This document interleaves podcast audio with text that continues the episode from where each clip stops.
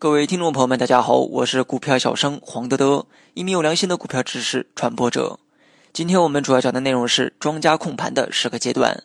庄家从建仓到出货，大概有以下几个方面的步骤。首先，第一个是准备。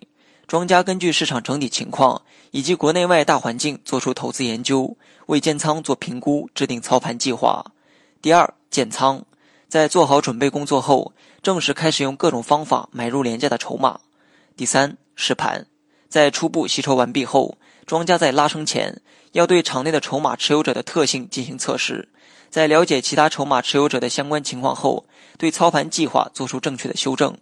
第四，整理，当试盘失败后，庄家往往要经过长期的整理，把所有不利于后期拉升的因素全部清理或者理顺，为后期的拉升做准备。学习更多实战技巧，你也可以关注我的公众号“股票小生黄德德”。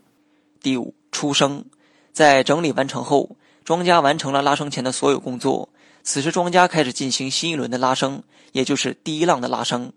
第六，洗盘，在初步拉升后，底部获利盘的回吐抛压比较大，这个时候要进行打压洗盘，把不坚定的投资者洗出去，同时垫高市场的平均持仓成本。第七，拉升。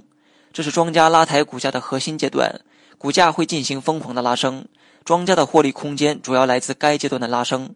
正常情况下，主要有两波拉升阶段，有的甚至会更多。第八，出货，庄家将股价拉升至目标位后，开始通过各种方式派发筹码，将筹码变为现金。第九，反弹，因为第一次出货不可能完全出货完毕，因此在下跌一波之后，会利用散户的抄底心理做出反弹。此时，庄家再次派发剩余的筹码，通过在高位不断震荡的方式出货。第十，砸盘。庄家经过前面两次出货后，筹码基本上派发完毕，所剩的少许筹码会进行最后疯狂的抛售，将利润完全拿下。循环坐庄的庄家会借此机会将股价大幅砸低，为后面的再次坐庄提前做好准备。好了，本期节目就到这里，详细内容你也可以在节目下方查看文字稿件。